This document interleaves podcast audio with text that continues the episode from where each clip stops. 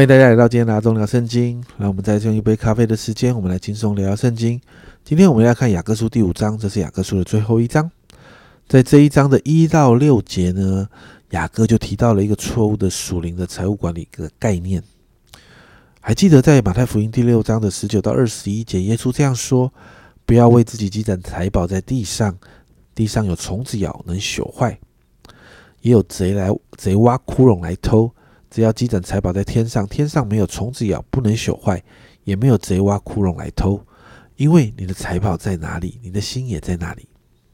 所以呢，雅各呢其实是抓住这个原则，就指责那些富人哦。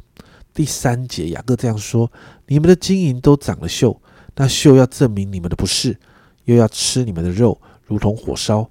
你们在这末世只知积攒钱财。雅各也提到，他们还亏待工人。人家工人完成了该做的事情，他们没有照着约定给工人工价，甚至他们享美福、好宴乐，这是在这个经文里面说的。这在谈什么？这在谈到是这些人对神的国漠不关心，甚至自我沉迷，而且还定了一些艺人的罪，要杀了他们。其实雅各这一段的叙述哦，他在指责这些富人的时候，其实好像那个味道，好像旧约先知书那些先知。在指责当时的人一样啊，有异曲同工之妙的。那接着呢，雅各在七到十一节就鼓励百姓要持续的有耐心的等候主来。雅各呢，在第七节用了一个比喻，看呐，农夫忍耐等候地里宝贝的出产，直到得了春呃秋雨春雨。农夫做了所有的预备，然后就等着秋雨春雨的浇灌。然后就会看见呢，栽种的种子开始成长。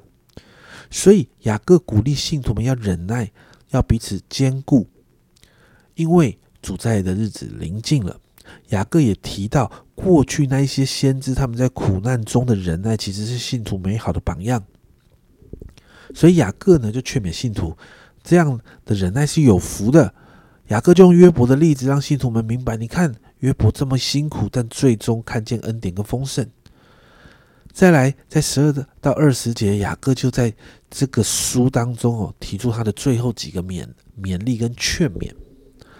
在这个经文里面提到几个部分，首先呢，提醒百姓不要乱起誓哦。雅各提到是就说是，不是就说不是，这是一个原则，不要让自己落在审判底下。接着也提到，在受苦中的人要祷告，在喜乐中的人要来歌颂神。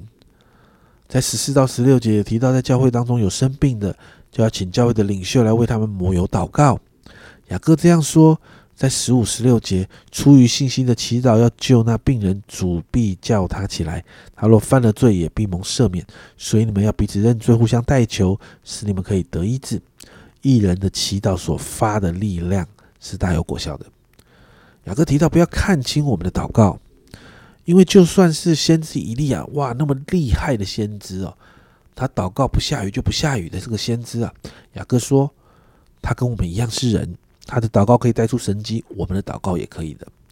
最后，雅各提到要看重弟兄当中那些迷失真道的人，要帮助他回转回来，因为对神来说，这就是把一个灵魂就给救回来了。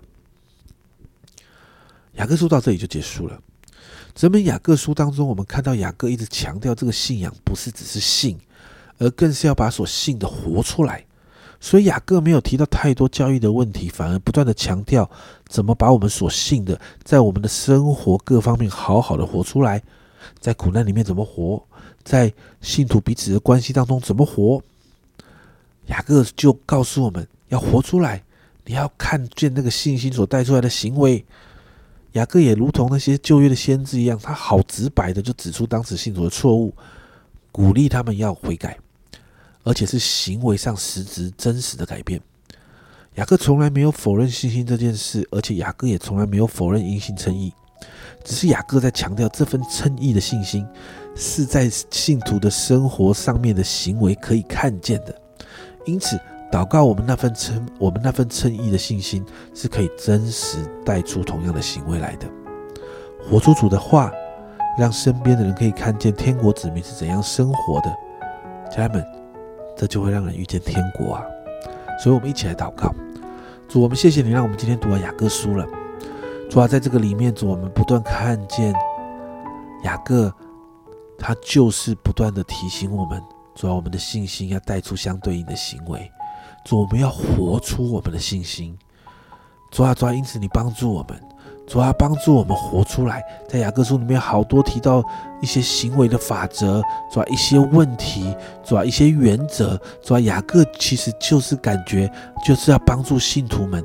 活出那份天国的样子，主啊，因此我真说，主啊，祝福我们每一个人，主啊，让我们可以活出那个天国的样子来，主啊，因为我们相信，当我们这样活出来，人会在我们生命中看见你，人会在我们生命中看见天国的美好，人也会在我们生命中看见天国的盼望。谢谢主帮助我们这样祷告，奉耶稣基督的圣名求，阿门，家人们。信心跟行为啊是一体的两面啊。雅各跟保罗的信息其实是不冲突的。称义的信心带出的是天国子民的生活方式。这是阿忠聊圣经今天的分享。阿忠聊圣经，我们明天见。